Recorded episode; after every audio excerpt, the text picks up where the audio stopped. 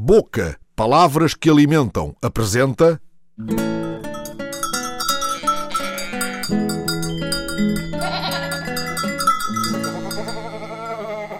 Tresmalhados, a primeira peça de teatro rural, jamais exibida em Portugal e no estrangeiro, onde uma fabulosa equipa de gente tresmalhada dá vida, corpo e voz a mais de duas dezenas de personagens, também elas um pouco, enfim.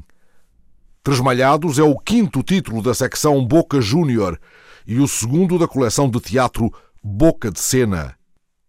As histórias aqui reunidas são para crianças de todas as idades e servem os mais extravagantes gostos musicais, temáticos e até dramáticos.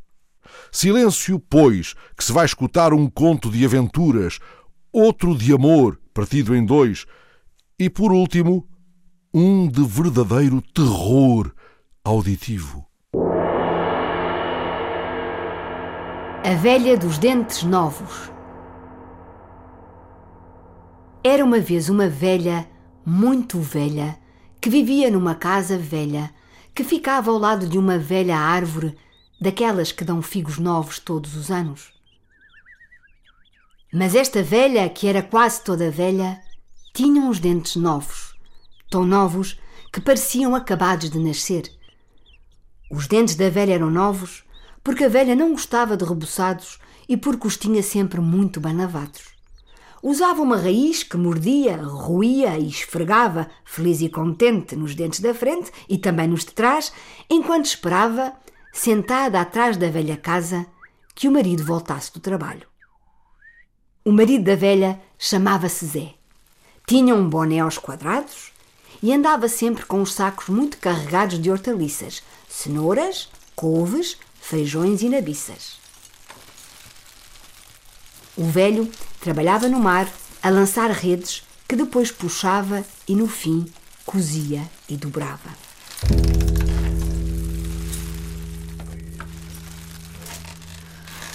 Passa, passa, passa a rede, passa a passa a passa, passa, passa a passa a passa a passa, passa, passa a passa a passa, passa, passa a passa a passa passa passa, passa, passa passa passa, passa, passa a rede, passa a rede, passa a rede. Descansa e arregaça.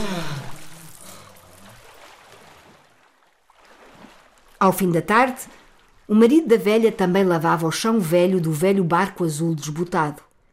E depois, com o dinheiro que fazia a trabalhar no mar, podia ir ao mercado e comprar arroz, manteiga e leite já engarrafado. E como se estava no princípio do mês e o marido da velha ainda tinha algum dinheiro, parou num bazar de produtos do estrangeiro e comprou sabonetes e pulseiras que levou escondidos dentro de uma cesta. Nesse dia, apesar das suas pernas velhas, a velha dançou e até abanou muito bem o rabo para um lado e depois para o outro lado. E as suas pulseiras fizeram tlim, tlim, tlim, enquanto ela corria pelo jardim. No outro dia, logo de manhãzinha, depois de ter lavado o chão da cozinha, a velha foi à porta dizer adeus ao marido, que devagar desceu o monte a caminho do mar. Agora que estou sozinha, volta a fugir da cozinha. Alto lá! Falta-me um sapato. Mas onde é que ele estará? Oh, oh gato, viste por aí um sapato? Oh gato, viste por aí um sapato? Não vi não, vizinha, juro pela minha alminha, não vi. Nem sapato, nem chinelo, nem soca, nem bota, nem botim. Enfim, pensei que a tivesse calçada, mas nem meia, nem sapato, nem nada. Bem, vou descalça até à estrada. É Sempre é melhor que ficar em casa esparramada a cismar. Então, velhinha, então, velhinha, hoje fugiste da cozinha descalça? Tem graça, bicho carpinteiro, que era mesmo contigo que eu queria falar. Mas já não me lembro do que te queria perguntar. Oh, deixa cá ver, deixa cá ver, deixa cá ver. Querias perguntar-me porque é que eu tenho pelos pretos na cara, não é? Não, eu queria saber. Ah, já sei, já sei, já sei, já sei, já sei. Querias saber onde é que eu costumo dormir a cesta, não é? Não é? Não é? Não é? Não. Como te estava a dizer, eu queria Pois perguntar-te se tu... claro, pois claro, está-se mesmo a ver que o que tu querias saber é porque é que eu converso tanto com o carocha cochicho e não ligo nenhuma à grila Vanessa. Confessa, vá, vá, confessa. Vá. Não vou lá? Não. Se tu me deixares pensar, vais ver que eu consigo levar Evidentemente, uma... evidentemente, evidentemente. Como é que eu não me apercebi logo? Oh, que a cabeça dá-lhe xoxo. Tu vinhas direito a mim para saber se a minha miopia é mais forte no olho esquerdo ou no olho direito. Não. Ah, não? Ah, talvez... tal- Ah, querias era saber se aquela dor que eu tenho nos rins me vem das antenas ou dos calcanhares. Não. Não. Se os meus nervos chavariam mais no inverno ou no verão. Não. Que não? Querias era saber as horas? Não! Pedir-me três moedas apertadas? A receita do bolo de atum? Não! É isso, não é? Não, não é? Lá! Não, digo é para te calares imediatamente, que eu estou quase a ter um panico e é que me fico já aqui e depois vamos ver como é que tu te arranjas para me levares a casa. Oh, a tagarela de bicho que me fez um nó cego na mioleira que até se me apagaram todas as ideias que já tive e aquelas que haveria de ter nos próximos 30 anos. Cruz canhote Maria Ivone. Bom, eu queria perguntar-te, bicho carpinteiro, se sabes o que é que eu faço aqui na rua sem sapato? Ora, àquela pergunta, nem o tagarela do bicho carpinteiro sabia responder.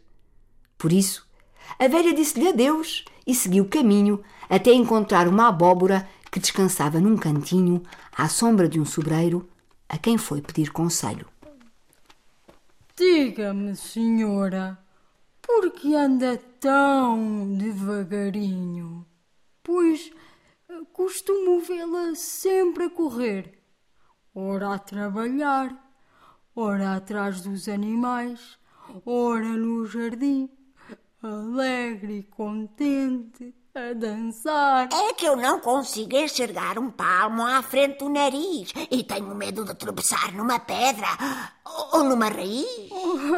Infelizmente, não a consigo ajudar. Não tenho mãos para a segurar, nem pernas para a guiar. Mas olhe, ali, por detrás da casa do bode, encontrará uma menina de bigode que lhe poderá valer. Na verdade, não tenho nada a perder em caminhar mais um bocado e apanhar este ar fresco que me entra na circulação e me vai direito ao coração. Ai, Zé! Olhe que essa estrada vai dar a lado nenhum a vozinha. Ah, é? Daquele lado há uma ponte desmoronada sobre um rio seco. E deste lado, para além do bode, de mim e do meu bigode, não conheço mais nada nem ninguém. Ah, será, será que a menina saberá dizer-me onde é que eu deixei a minha enxada? Lembrei-me agora que tenho batatas para colher e covas para fazer, para nelas semear o que no inverno havemos de comer, o meu Zé mais eu. Tenho tanto para fazer, não sei porque me terei posto a passear sozinha por estas estradas tão tortas. Deixe estar, dona. Que passar o dia inteiro na cozinha é coisa para dias cinzentos. E tratar da horta é melhor à tardinha. Se subir por esse monte, encontrará uma fonte. Ah, é? Primeiro refresca a garganta e a cabeça, e lá de cima verá que é mais fácil avistar a sua casa e, quem sabe, a sua enxada. Uma fonte? Ai, uma aguinha vinha mesmo a calhar. Com o calor da caminhada, secou-se-me o gasganete e mal consigo falar. Vamos, toca andar, Rosa, que a fonte é já acolá. Há tanto tempo que não caminhava por estas bandas. Só espero não ter tonturas. É que isto é cá uma gaita. hein? Desde garota que não gosto das alturas. O melhor é cantar uma cantiguita que quem canta seus males espanta.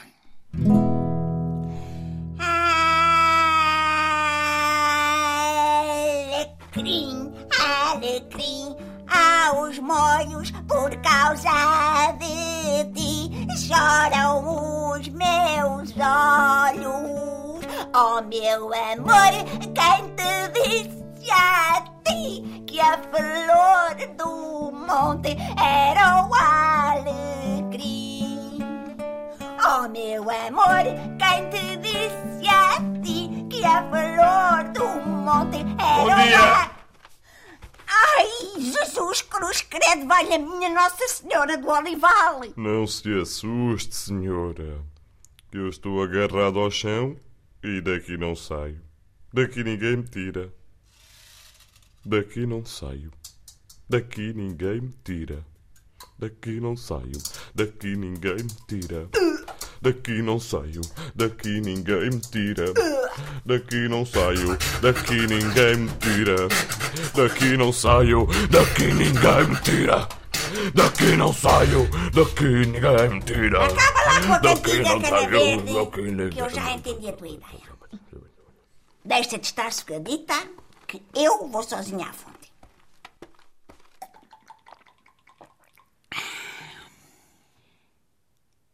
Agora que me passou a sede, recordo-me bem de onde deixei o meu sapato. Deixei-o a arejar em cima do telhado. Mas para que lado fica a minha casa é coisa que acabo de me esquecer. Ai, lê! Mas que vejo eu acolhi. Oxalá não seja um javali. De braço dado e muito entretidos a conversar, aproximaram-se da velha um peru com um chinelo e uma cabra com um martelo. Olha que rica parelha, sim senhora. O que fazes tu, cabra, com esse martelo? E você, seu peru atrevido, com o meu chinelo? Chinelo? Mas que chinelo? Vejo mal, mas não sou cega, peru. Mostra-me lá essa asa. Asa? Mas que asa? Esta? Esta? Ou esta? Chega-te para lá, malandro, e mostra o que tens escondido. Escondido eu? Eu próprio? Ah! A senhorita estava a falar deste chinelo. Ora bem, ah, ah, acontece que eu vim agora ah, precisamente a devolvê-lo. Pois reparo que neste preciso momento lhe poderá ser de grande utilidade, uma vez que só traz um sapato calçado. Dá, mas é cá o chinelo. E tu, cabra, para lá de bater com o martelo, que isto já me parece um pesadelo. A senhora Dona Rosa aceita uma boleia? Caso contrário, parece-me que não conseguirá chegar a casa antes da ceia. Mas, cabra, aguentará o teu corpo delgado com o meu rabo grande e pesado? Não se apoquenta, vozinha, e alegre-se por ter encontrado a cabra do martelo. Embora sensível e elegante, com tanto ano a martelar e a cantar, exercitei músculos, cordas, tendões e sou melhor monta que muitas mulas e garanhões que por aí se encontra. Então, não faço cerimónia e acaba-se já aqui a história. Passa bem, peru do chinelo, que eu parto a cem a hora com a cabra do martelo. E foi a cavalo na cabra que a velha chegou a casa já o sol ia alto, quente que só visto. Nada a fazer, trabalhar nem pensar. Posto isto, e sem grande esforço, a velha engoliu o almoço. A seguir, foi dormir a sua cesta com o gato ao pescoço, como era habitual.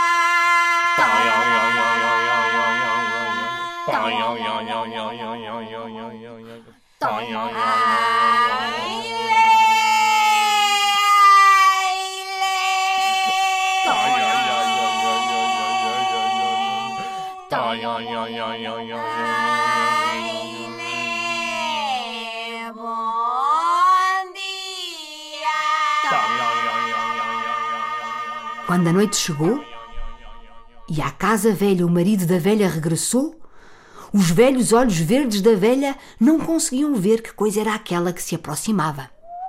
A velha levantou-se da cadeira, levou as mãos à cabeça e gritou: Ai, lê! Será um rebanho de perus? Um valado de canas? Oh, meu Zé! Assim que encontrou o Zé, cansado, mas de boa saúde e bem penteado, a velha ficou muito contente e agradeceu a toda a gente por o seu marido ter regressado. Depois, sorriu com o seu sorriso prateado feito só de dentes novos e disse-lhe ao ouvido: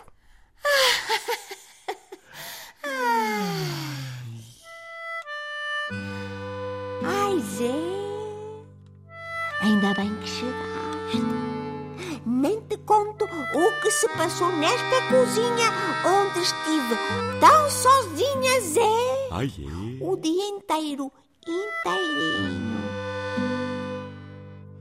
A seguir, a velha deu um risinho e serviu a sopa numa tigela enquanto pescava o olho a um peru que espreitava à janela.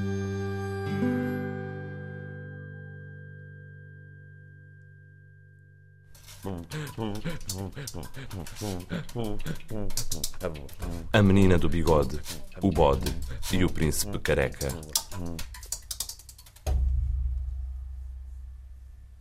Era uma vez uma menina que ainda não tinha nascido.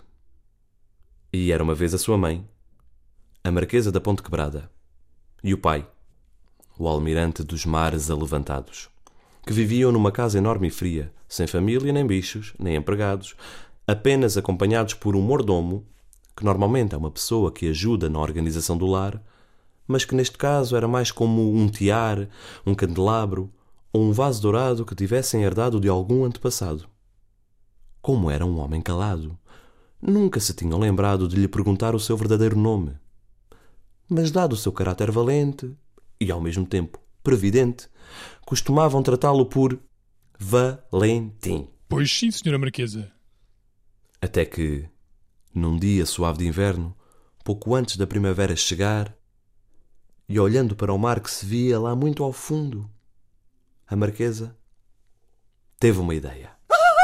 Assim que chegou a casa, o almirante pôs-se a rir Quando eu vejo lá as ondas e lá as muito altas ribas. ao ver a sua mulher tão despenteada e corada, a redupiar, descalça, em cima da mesa da sala, a cantar e a recitar poesia, porque era isso que ela antigamente fazia quando estava contente.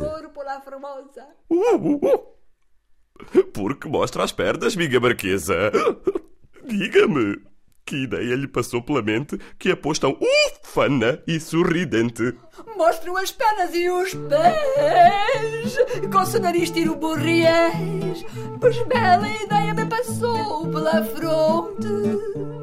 E uma menina encomendaremos à fada da fonte. Ah, mas uma menina não é uma coisa que se faça assim de repente. Ah, nem que se dê de presente. Pois ponha-se contente, almirante. Uma menina é um diamante, transparente e brilhante. Agora traga-me aqui o telefone e vá buscar já o seu trombone. O Valentim Pois sim, senhora Marquesa. que toca o pandeiro, eu cá cantarei o dia inteiro. Primeiro quero um beijo seu, a seguir dou-lhe dois eu. Deixem-nos cantar e folgar, que estamos mesmo a precisar. Ah, ah, ah. Ah, é de ah. Eu estou mesmo a precisar.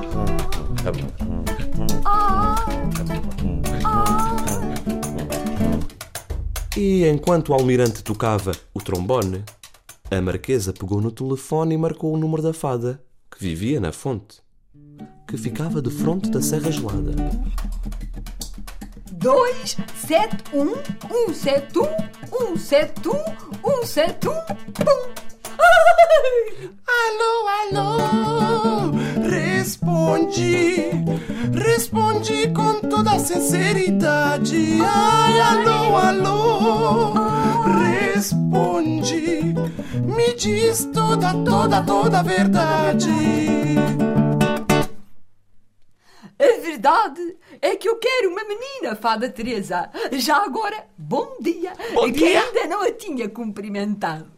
Não. Pois se o meu fado é ter meninos que partem antes ainda de lhes nascer o bigode, eu agora quero trazer a este mundo uma menina, rebiteza ou obesa. Não me interessa, Fada Teresa, apenas quero uma menina. Ah, Uma menina. Pois uma menina não é coisa que se faça sozinha, senhora dona Marquesa.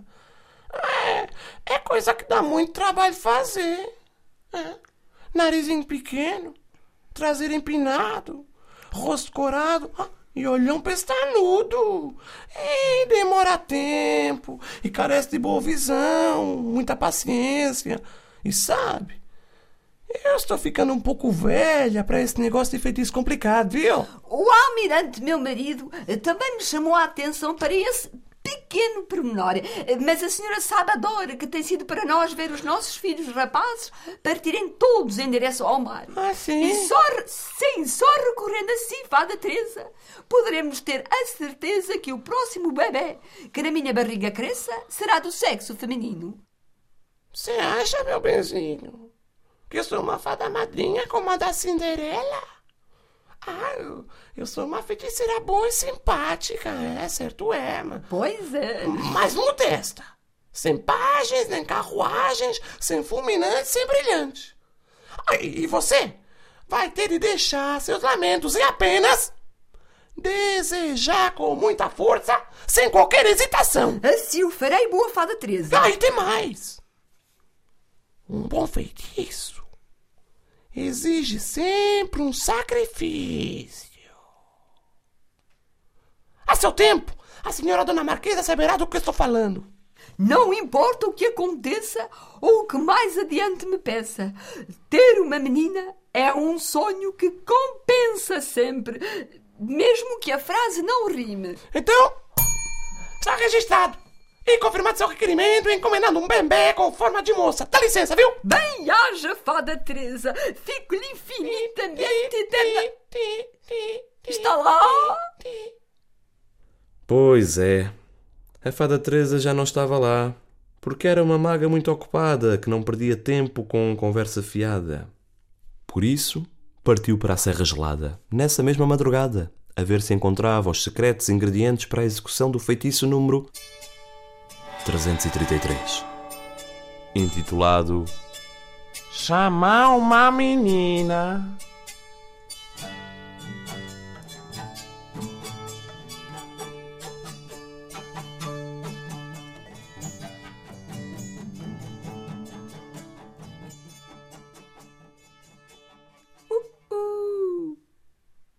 Meu Deus.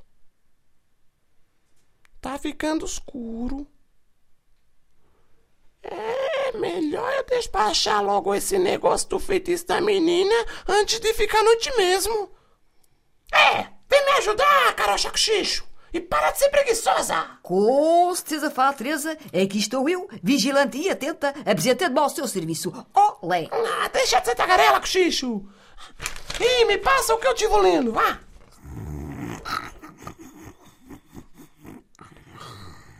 Cochicho, Olé! Isto aqui é dos perigosos. Vá, me passa, vá. Uma noz de neve, Deve. três pés de urze, O pés de urso, um coração de borboleta, leta. de terra uma porção, vai. Mais um botão de punho prateado retirado do fato de um príncipe encantado. Você tem isso? Encantado.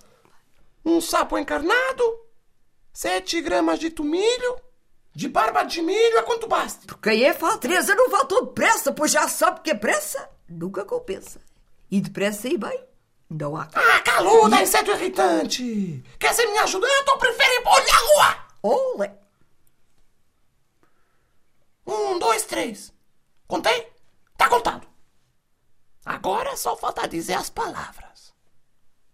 Deixa eu me concentrar. Com certeza, Fada Teresa. Deixa eu me concentrar. Com certeza, Fada Teresa. Mas deixa eu me concentrar, cochicho. Olé! Siri Arzem. Harzem, Siri Arzem. zem, Fu! Fu! Herzigot! Shret! Herzigot! Shret! Herzigot! Mu! Mu! Mu! Shret! Mu! Mu! Shret! Mulher! Mulher! Vle! Vledi vle! Mulher! Vledi vle! Mulher! Nhote! Mulher! Nhote! Olé! E, dito isto, patroa e carocha adormeceram sobre a mesa da cozinha. Pena é que ninguém tivesse reparado, dado o adiantado da hora, que um pequeno erro ocorrera durante a preparação da poção. Sim, em vez das barbas de milho, a fada mergulhara no caldeirão uma mão cheia de pelos de raposa. Seja como for, o feitiço pegou e o serviço foi dado por concluído. Deixe estar que eu atendo, querido. Esta chamada é para mim. Reconheço o toque das urgências. Está lá? Eu cá, estou cá sempre, pois sou uma carocha diligente. Olé, seja presente para informar que a criança que carrega no ventre em breve nascerá. Mas, e como é do conhecimento da sodora mariqueza, este tipo de feitiço exige um sacrifício. Quando a sua hora chegar, deverá sem falta embarcar para que a menina nasça em alto mar. Olé! E logo que a sua filha respirar pelos seus próprios pulmões, não me pergunte as razões. O seu mordomo Valentim tomará a forma de bode para melhor a vigiar e tratar, que ela bem irá precisar. Ora se vai embarcar, bater os pés e o corpo todo dentro do mar, nas mesmas águas que me levaram todos os filhos ainda crianças, e os meus enjoos e as minhas alergias. Ai, que se me fogem as alegrias pelas pernas abaixo. A senhora Carocha tem a certeza do que acabou de dizer? Com certeza, Carocha, que estou, brinco em serviço. Cumprimentos da fada Teresa e com licença. Estou? Está lá? Já, já não está lá. E eu estou aqui, estou ali, e por aí não me sinto em lado nenhum. Oh, Almirante, agarre-me, porque parece-me que vou desmaiar. Mas, mas, Marquesa, para que tanto nervo? Você está um bocadinho... Estou aqui, toda... estou ali. Mas esta não é a ocasião para ter afrontamentos nem ataques de coração. A nossa menina vem a caminho e nós temos de alugar uma embarcação. Muito bem. A tripulação já a temos. Eu Almirante dos mares alevantados, você e o Valentim. Pois sim, senhor Almirante. Damos conta do recado. Saiam da frente que eu vou buscar a embarcação. Almirante e Marquesa deram a mão e saíram porta fora. Enfiaram tudo dentro de uma charrete e rumaram até ao porto da aventura. Quando olhou para aquele mar imenso, empalideceu e até a barriga lhe tremeu. Mas os feitiços exigem sacrifícios. Corações ao alto e narizes empinados entraram em fila almirante, mordomo e marquesa. Para dentro da barriga de um pequeno barco azul turquesa.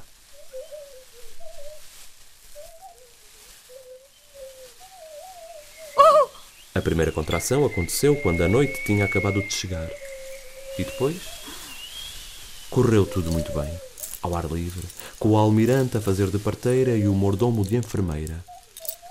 As ondas do mar pararam de baloiçar por um instante e a menina nasceu no repente. Ainda meios à toa, a marquesa e o almirante olharam para a filha, a quem já tinha nascido por baixo do nariz um discreto bigode, e para o mordomo, que entretanto se tinha transformado num bode grande, com o pelo em tons castanhos, que sorria como os humanos e que parecia ter muitos, muitos anos.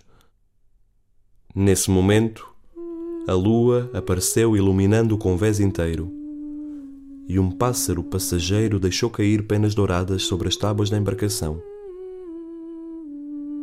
Então, toda a tripulação se sentou no chão e, aliviada, entoou uma velha canção enquanto esperava que o sono chegasse e que o bigode da menina de crescer parasse.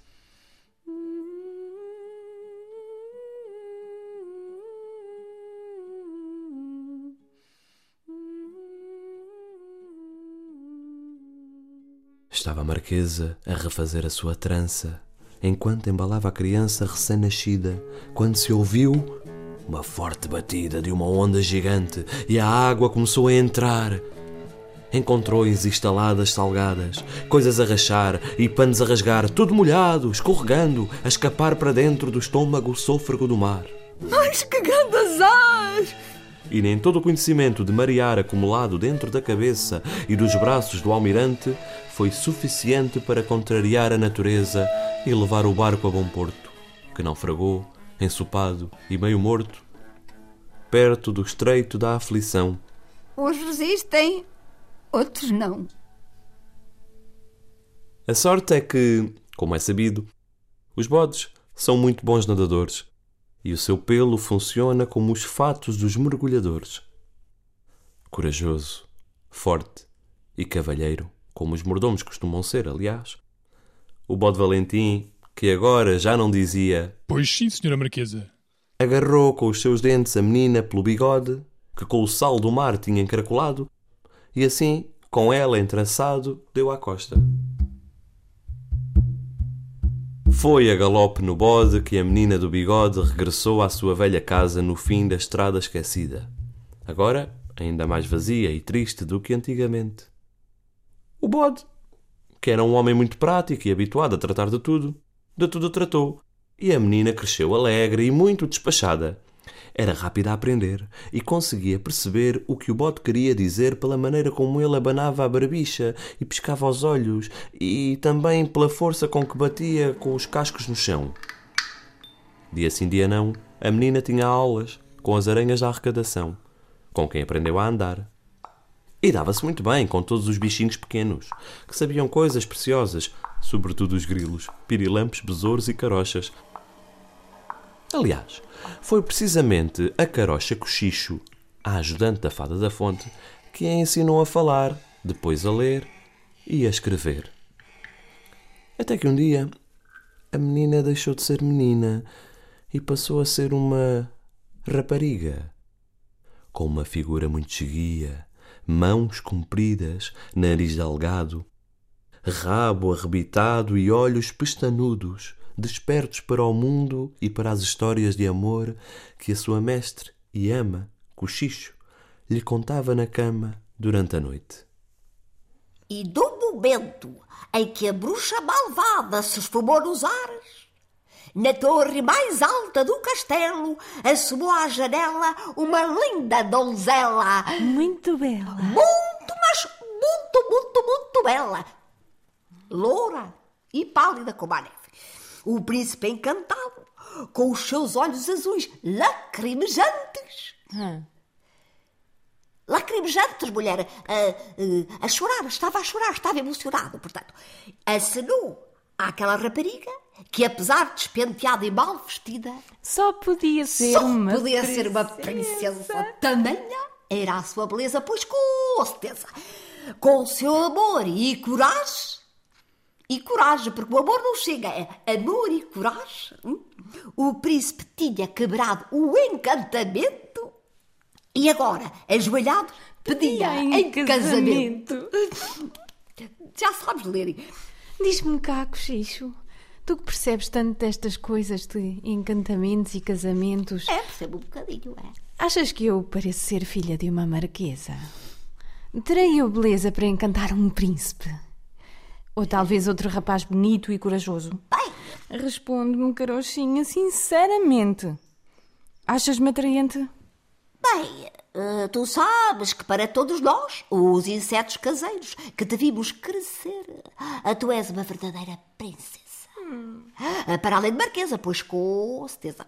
Tens os olhos grandes, maneiras elegantes. E depois, a tua alegria é como um encantamento que se espalha com o vento e contagia toda a gente, nomeadamente viscondes e barões. Na verdade, acho-te muito luminosa, parecida com a lua, mas com bigode, evidentemente, porque Ora, a lua... está! Ah, O meu bigode. Achas normal que a filha de uma marquesa seja criada por um bode e chamada por todos de menina do bigode? Quer dizer, Uma ligeira penugem ainda passava, mas. Mas com este bigode. A mim ninguém se atreverá nunca a beijar com medo de se picar. Efetivamente, Eu estou farta, farta, fartinha, farticíssima! Fecha a torneira, filha, e escuta. Ninguém é perfeito.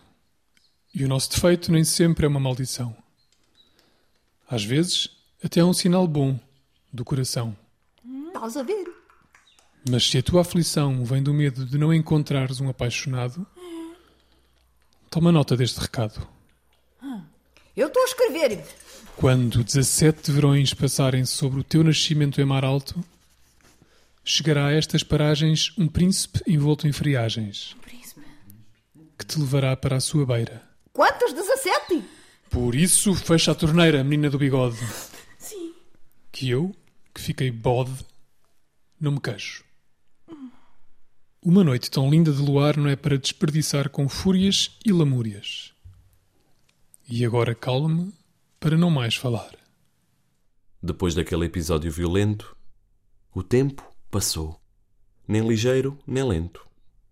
E numa tarde de outono, estava ela na varanda das traseiras a olhar para o mar, quando o silêncio esquecido da estrada esquecida foi, de repente, interrompido pelo som de uma trompeta. Com o susto, a menina saltou para a frente, deu uma pirueta e ficou dependurada no estendal da roupa, de cabeça para baixo. Aquilo até parecia um sonho, pois que na estrada viu surgir, agarrado a um búzio gigante, um rapaz alto e galante, muito arrepiado, enrolado em cobertores, plumas e nevoeiros.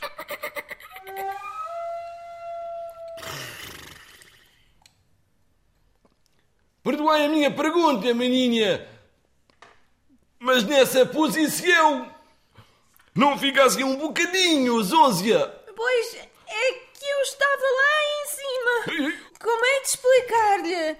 Ai, na, na verdade, ando a treinar um número na corda bamba. E está-se muito bem, sim senhor. E, e, aliás, não parece que vai chover. Ai, Enfim, acho que não vai chover tão cedo. Acho que vou. Ai, acho que vou mesmo. Ah! E a menina do bigode caiu, nem atrás nem à frente, mas precisamente nos braços do estrangeiro. Então, oh, oh, boa tarde. Como, como tem passeado a donzélia? Ora, muito bem, obrigada. Mas tem a mão gelada. É verdade, é verdade. A caminho da casa de um prêmio barão, vi mal a sinalização e eu enganei-me na estrada. Eu ando há vários dias às voltas dentro da Serra Gelada. Não se arranjará nada. Um, um chá. Outra porção que me aqueça a mão e o coração. Ai, por quem é, amigo? Venha sentar-se comigo no cantinho da minha mansão. Mas assim que a campainha soou, dentro da casa, outro feitiço se desmanchou. O bode voltou à sua forma humana e todo aprumado, bem vestido e perfumado, como um mordomo digno de uma marquesa, foi abrir a porta ao ilustre convidado. Na cozinha espera-vos um chá de cidreira, pois é lá que se está melhor, junto ao calor da lareira. Ai, que boi. Depois de si, menina marquesa.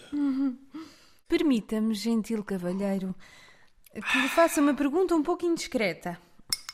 É que eu tenho estado à espera de uma certa pessoa. Tão elegante e bem falante, dir-se-ia que é alguém importante. Nesta casa entrei como um simples viajante enregelado de uma terra distante chegado. Mas assim que a vi, linda donzela, aquecia e percebia que se um dia fui príncipe, hoje daqui sairei um verdadeiro rei. O mais rico e afortunado. Se a menina me der a alegria de me amar e aceitar e acasear, ainda assim tão adolescente, Pois, a, a- a bem dizer, enfim, Não sei exatamente. Diga que sim. Hum, Efetivamente, eu estou assim como. Hei de explicar. Ora, falta-me um pouco o ar. Creio que vou. Acho que me... tenho que me levantar. Espere, espere, donzélia. Espere. Que talvez a tocar a trompeta eu me consiga melhor explicar-lhe.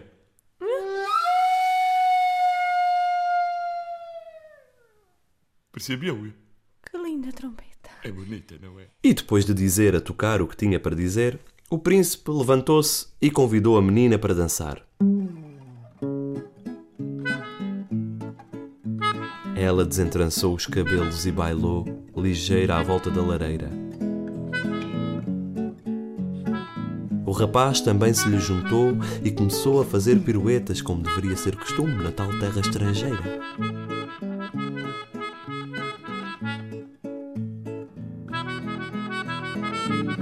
De maneira que, a meio de um salto, saltou-lhe da cabeça o chapéu de plumas, deixando a descoberto um crânio rapado onde não crescia um único pelo. Ai! Atrapalhado, o príncipe tentou agarrar o chapéu para se cobrir, mas, de tão leve que era, acabou por lhe fugir para dentro da fogueira.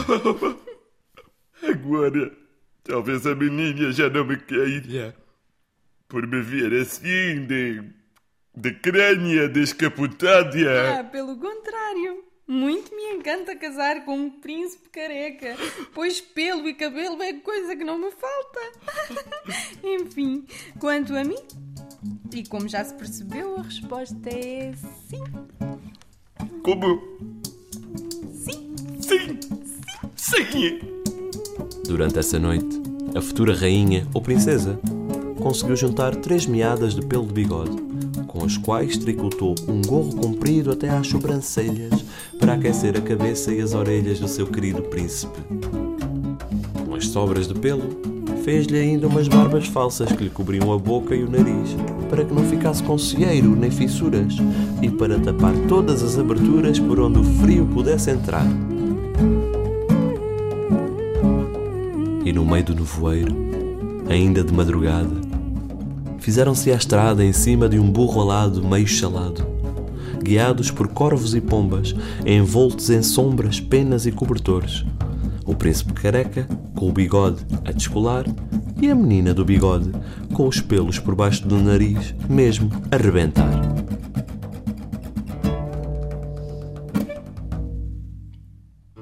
O peru do chinelo mais a cabra do martelo. Era uma vez um peru, orgulhoso e fanfarrão como todos os perus. Porém, não se podia dizer que este fosse um peru normal. É que este animal, coitado, sofria de uma mania, a cleptomania. E a dormir ou acordado, não conseguia resistir à vontade de roubar os mais despropositados objetos.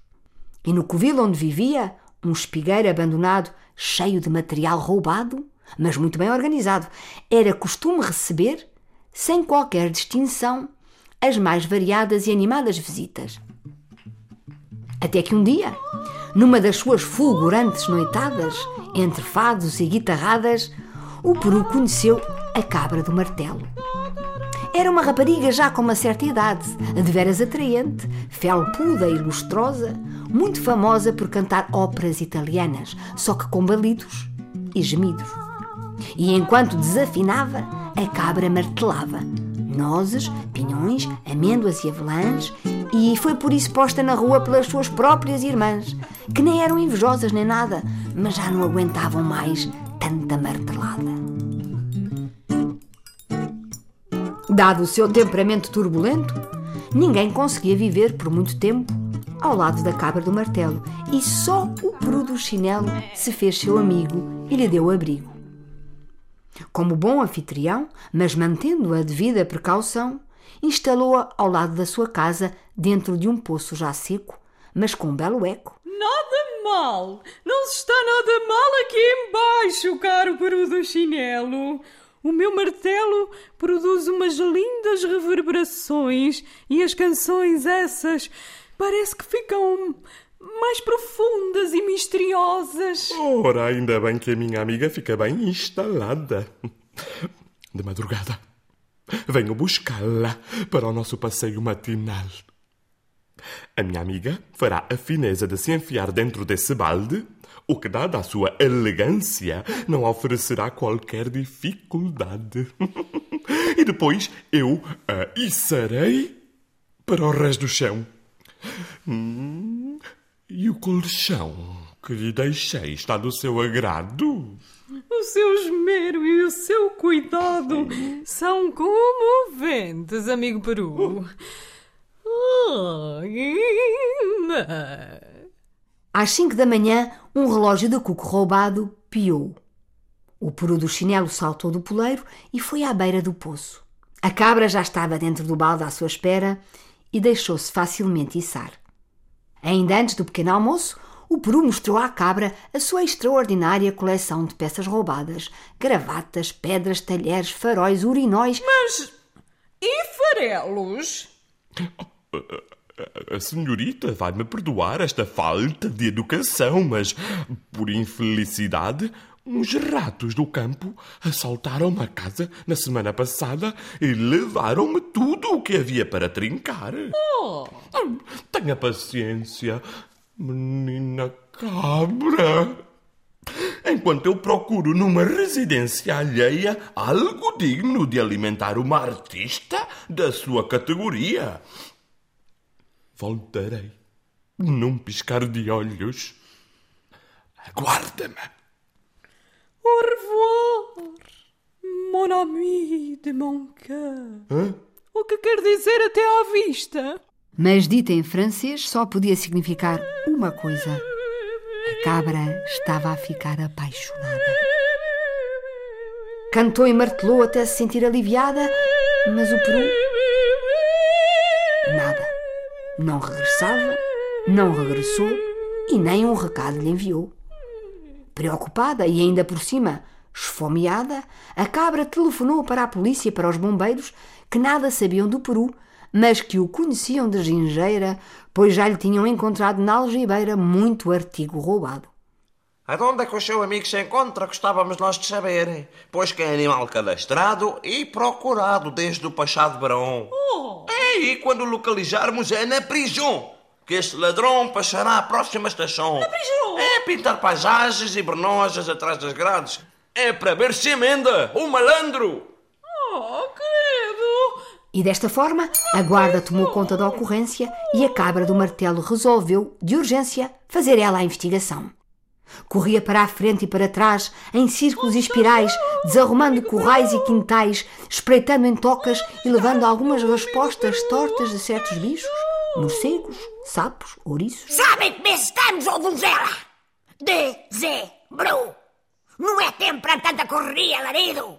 Onde estás tu, amigo Peru? Mas qual peru, qual carapuça, senhora? Eu estava a sonhar com amor esfriadas com... Ai, aquilo era com gafanhotos.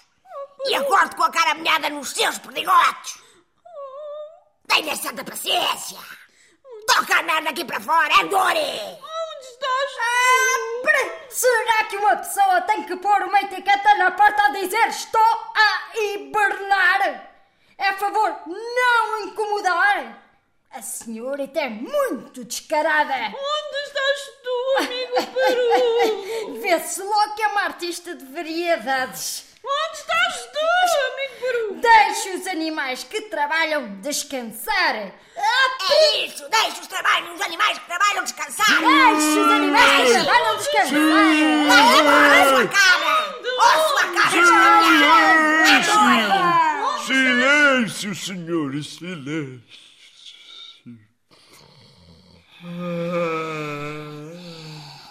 Mas que gente grosseira! Que insensibilidade! Que falta de cavalheirismo! Oh, mon Dieu de la France! Que se me está a esgotar a paciência!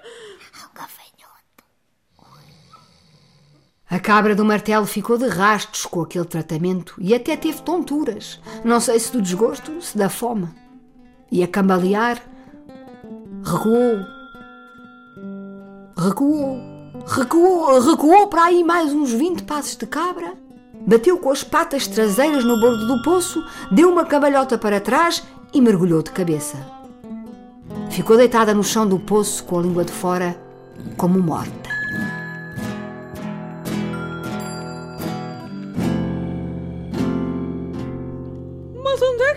Parar? Ai, os farelos da minha vida.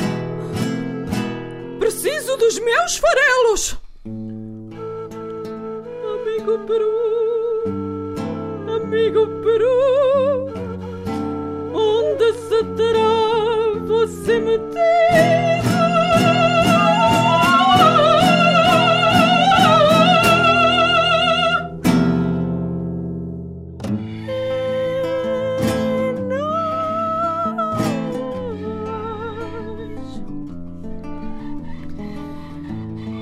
Penas, penas de amor.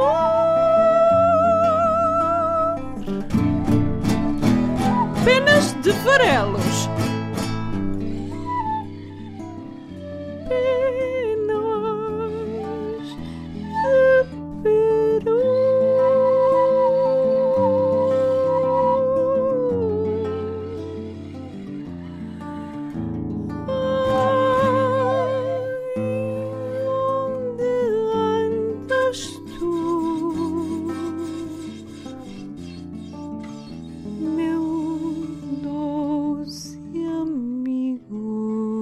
Cantou de tal maneira que a lua começou a derreter e o céu a chorar. Então a cabra pôs a língua de fora e ora apanhava uma pinga salgada, ora outra que era doce. Aquele sumo natural que caía dos céus deu-lhe forças para continuar, e entretanto a chuva encheu o poço até cima e a cabra só teve de se deixar flutuar. Em três tempos já estava com o pé fora do buraco. E como as cabras sabem muito bem correr, trotar e travar, a cabra correu. Trotou e trepou serra acima, serra abaixo, até chegar, toda suada e com a franja desalinhada, a uma várzea muito sossegada.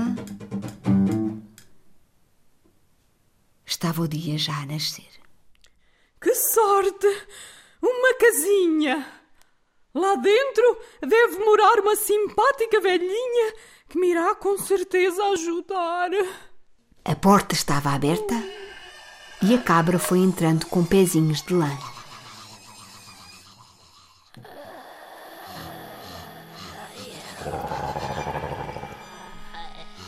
Oh, que desgraça!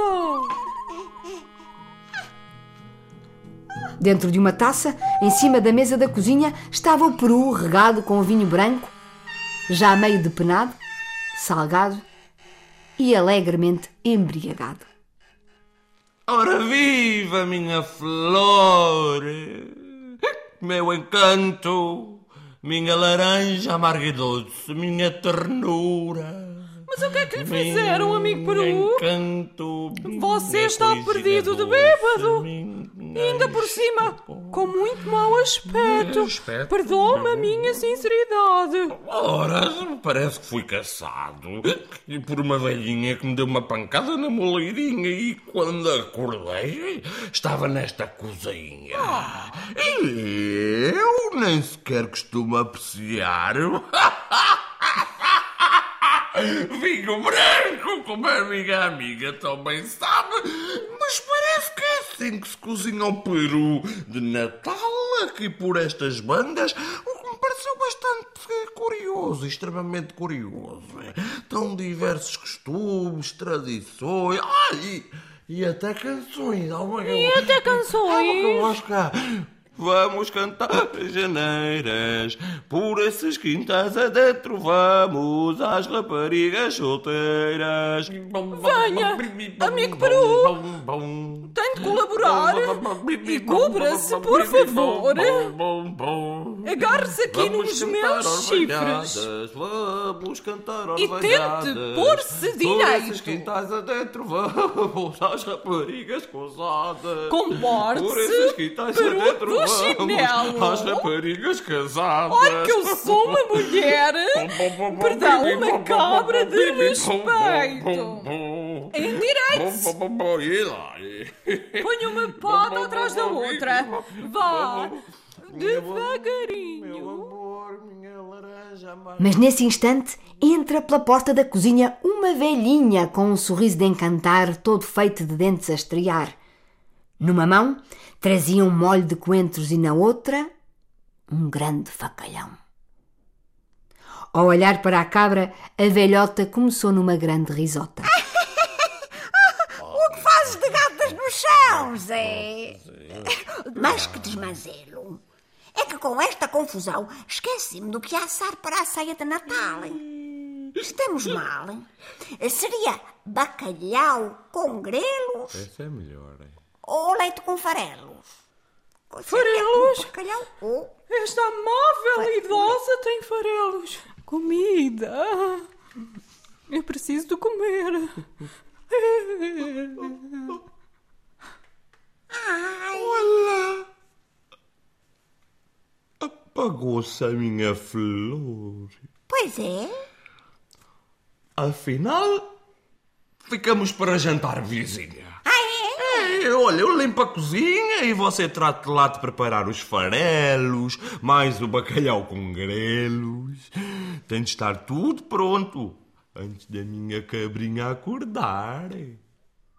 Muito azinha, a velha foi abrir a porta da cozinha ao Zé, que era o seu marido. Mas por detrás da figueira viu uma sombra aterradora.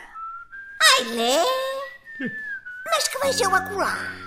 Será um rebanho de perus? Um varado de canas ou meu Zé? Ah, pois é.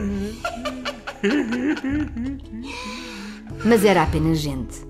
Mais gente que tinha sentido o cheirinho do caldo da velha e chegava para sear. Acorda, amiga cabra, que o público está a chegar. Animal de palco, a cabra sabia que o espetáculo tem sempre de continuar, aconteça o que aconteça. Toca a sentar. Vamos degustar juntos este belo jantar. Ah, Pois que depois de comer o meu farelo, eu, a cabra do martelo, ficarei encantada por vos poder brindar com um serão musical. Ai, minha Nossa Senhora do Olival.